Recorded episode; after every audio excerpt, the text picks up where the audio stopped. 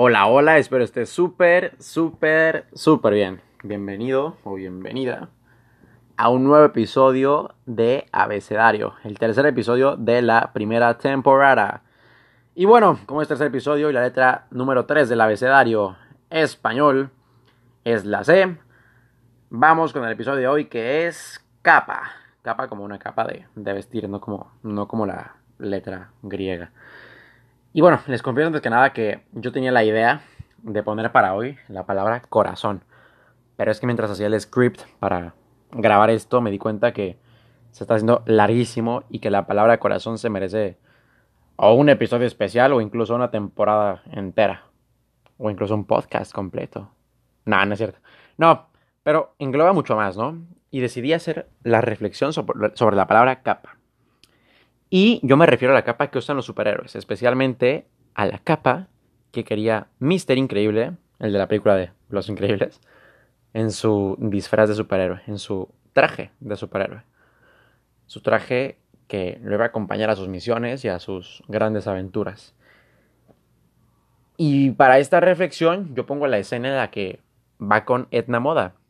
Y Etna empieza a pensar en un traje, bueno, después de saludarlo y platicar un poquito con él, recordar los grandes momentos que han tenido juntos o los méritos que han hecho, Edna empieza a decir, sí, Robert, necesitas un traje intrépido, eh, dinámico, heroico, ¿no? Super cool.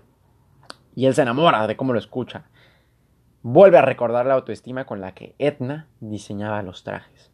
Esa magia que llenaba su mente y que transmitía por su boca cuando pensaba en trajes de héroes.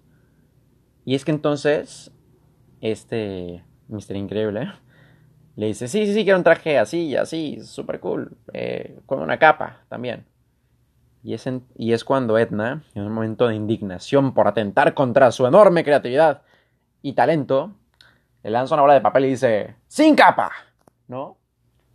Y Mister Increíble se queda como de que, o sea, tranquis, ¿por qué sin capa? Estamos chupando cool, ¿por qué? Somos bros. Y Edna le dice, olvidaste a Testarrayo. Y bueno, Testarrayo es este superhéroe que está en algún, alguna especie de misión. Y su capa se le atora en un misil. Un misil de estos. Pues, un misil, que otro tipo de misil. Y bueno, es lo último que sabemos de Testarrayo. Ahí quedó, ¿no? Allí es cuando empezamos a pensar en esto de una forma más profunda, ¿no? Eh, yo necesito una capa en mis brazos, yo necesito una capa para cumplir mis objetivos, yo quizá necesito un parámetro, un, una condición para lograr mis objetivos, para ser quien yo quiero ser. Y es que la verdad muchas veces ponemos una especificación. Y es que yo voy a ser el mejor estudiante si tengo tal compo. Yo voy a ser el mejor hijo si tengo tales condiciones. Yo voy a ser el mejor atleta si mm, tengo tales tenis. Y es que no, las cosas no son así. Las cosas funcionan a partir de lo que es útil y de lo que te aporta, no a partir de lo que tú quieres. Yo puedo querer que lo más sano para mí sea la mermelada porque me gusta mucho, pero quizá no es lo más útil la mermelada, porque es mucho azúcar. Quizá puedo creer que para mí lo más cool para competir es usar eh, unos zapatos de piel de lagarto, súper lindos, súper cool. Pero no, es que eso no me ayuda a competir en algo, ¿sabes? O sea, en ningún deporte te ayudarán esos zapatos.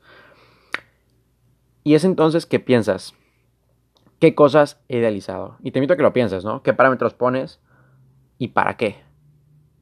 Y es que a veces somos egoístas o a veces somos demasiado exigentes con la vida, esperando que nos pongan lo que a mí me gusta, lo que a mí se me hace bonito, estético, agradable, para que yo sea un superhéroe.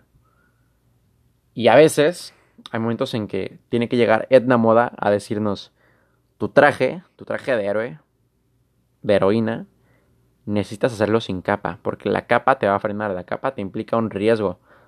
La capa, por muy linda y elegante que se vea, puede ser que te atores en un misil intercontinental, en un avión, en lo que sea, o que te tropieces simplemente. Cuando tú en realidad más que una capa, podrías necesitar unos lentes porque vuelas. Podrías necesitar unos guantes especiales, unas botas, porque caminas en la nieve, no sé.